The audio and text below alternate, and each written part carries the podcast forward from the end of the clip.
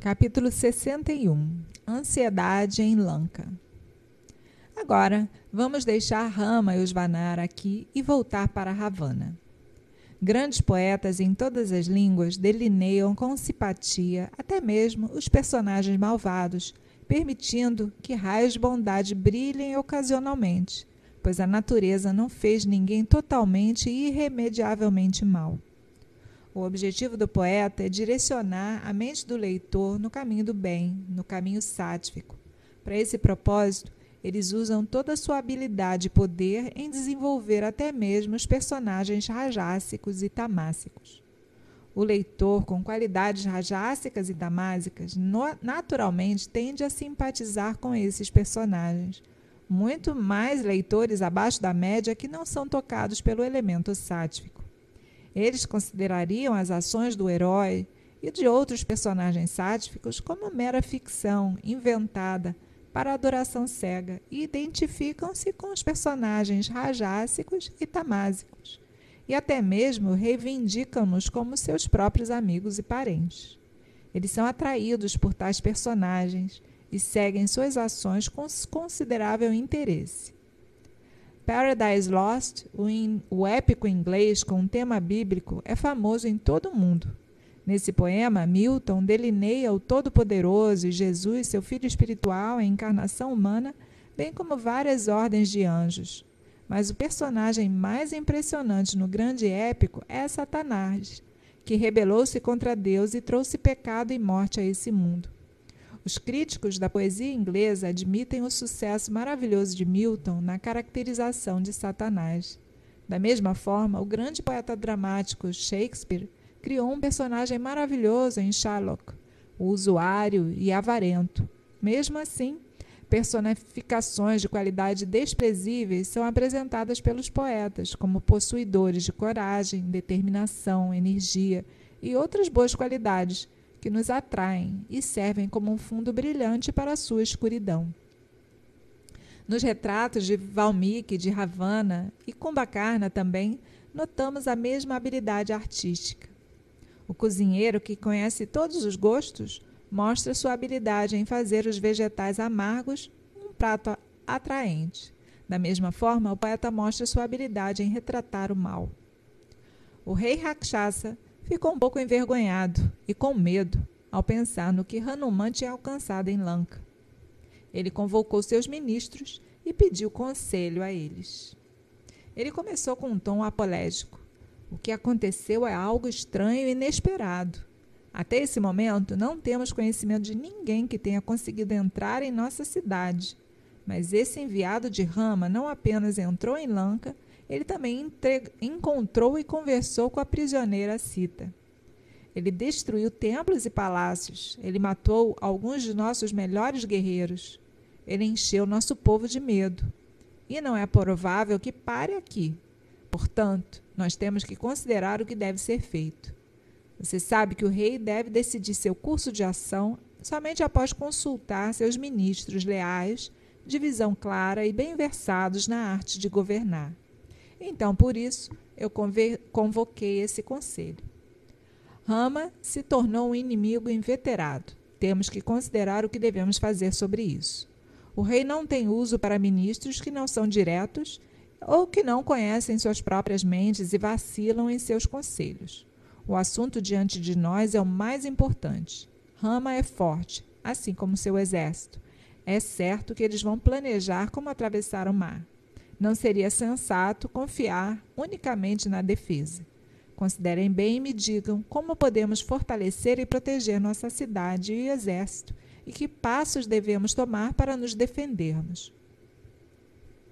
Depois de ouvir o rei, os membros da assembleia falaram em uma só voz. Grande rei, sabendo bem que nosso exército e nossas armas são os mais fortes em todo o mundo, por que você precisa estar ansioso?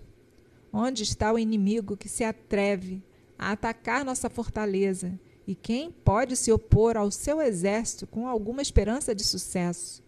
O mundo conhece o seu poder. Você não invadiu a cidade de Bogavati e derrotou o rei Naga? Você não atacou o poderoso Kubera, derrotou Yakshas capturou seu Pushpaka Vimana e também está na ilha de Lanka?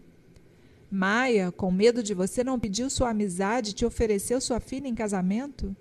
Quantas cidades no mundo inferior você não atacou e conquistou? Você lutou e derrotou Calaqueias, os filhos de Varuna, sim, e o próprio Yama suplicaram pela sua misericórdia. E quem é esse Rama? Seu filho Indrajit sozinho pode destruir Rama e seu exército Vanara. Ele não capturou e prendeu o próprio Indra e depois deixou ele ir? Como podem Rama e seus Vanaras se voltarem contra esse guerreiro? Você tem apenas que ordenar que Indrajit destrua essa multidão de Vanara e tudo estará acabado. Por que deveria você, grande rei, estar ansioso? Assim, eles falaram em louvor de seu rei. O comandante-chefe, Prahastra, se ergueu como uma grande nuvem negra. Você que subjugou em batalha os Devas, Danavas e Gandharvas, por que você deveria, ó Rei dos Reis, ficar ansioso por causa dessas pequenas criaturas? É verdade que o macaco veio aqui e nos pegou cochilando e fez algumas travessuras, mas esse tipo de coisa nunca vai acontecer novamente. Se ele vier de novo, eu sei como lidar com ele. Eu sozinho posso destruir toda a raça Vanara. Basta apenas você ordenar. Você não precisa temer nenhum perigo dessa pequena indiscrição sua, o rapto de Sita. Em seguida, Durmuka levantou-se e rugiu. Nós não devemos deixar a bravata desse macaco e sua boa sorte sem merecimento passar sem vingança. Eu devo ir nesse mesmo instante destruir o exército Vanara de cabo a rabo e retornar. Vajramantra segurou sua terrível clava de ferro na mão e gritou: Aqui está a minha arma suja e ainda coberta com sangue e a carne de meus inimigos. Por que perder seu tempo falando sobre esse macaco? Não são Rama e Lakshmana nossos inimigos? Eu devo matá-los primeiro, então destruir o exército Vanar e voltar imediatamente. Apenas me deixe ir. Eu tenho um conselho para lhe dar, rei, se você puder ouvir. Vamos ordenar que alguns guerreiros rakshasas assumam a forma humana e aproximem-se de Rama, dizendo-lhe: Bharata nos enviou com antecedência. Um grande exército está vindo para ajudá-lo. Quando Rama for, portanto, enganado pela negligência, nosso exército rakshasa poderá viajar pelo céu e destruir ele e seus seguidores na outra margem. Esse é o meu conselho. Nicumba, filho de Kumbakarna, se levantou e disse: Todos vocês podem ficar aqui com o rei. Eu irei sozinho, encontrarei destruirei o inimigo e trarei para você a notícia. Outro Rakshasa, lambendo os lábios, disse com gosto: Eu irei sozinho, matarei e farei um banquete com a carne desses dois homens, Rama e Lakshmana. Por favor, deixe-me ir. Assim, um após o outro, eles se levantaram e disseram palavras corajosas para agradar Ravana. Então todos eles se levantaram juntos e, levantando suas armas, rugiram alto. Nesse momento, Vibhishana, o irmão mais jovem de Ravana, fez todos eles se sentarem e disse ao rei com as mãos postas: Irmão, o que essas pessoas dizem é doce de ouvir mas não é verdade, nem bom para levar em consideração para a ação. Qualquer coisa feita em violação de, do Niti Shastra, a ciência da política, só pode levar à tristeza e à ruína. É só depois de tentar sama, conciliação, dana, compensação e beda, semear discórdia, que se deve pensar em usar danda, força das armas, contra um inimigo. Se você seguir o conselho dessas pessoas e começar uma guerra agora, isso significaria a destruição de Lanka e de todos nós. Nós também devemos considerar o Dharma. Não foi correto. Foi de fato um grande pecado para você ter capturado e sequestrado a esposa de Rama. Devemos primeiro purificar-nos desse pecado. Que mal Rama fez para nós? O que Rama fez na floresta de Dandaka foi por pura autodefesa e a defesa daqueles que o procuraram por proteção. Ele lutou e matou apenas aqueles que saíram para matá-lo. Suas ações certamente não justificam você ter levado sua esposa. E mesmo se nós tivéssemos qualquer reclamação justa contra ele, nós deveríamos ter nos encontrado em batalha. Ao invés disso, planejamos sua ausência e prendemos sua esposa. Isso foi muito errado e pecaminoso. Quando a culpa está do seu lado, não é moralmente certo que pensemos em batalha.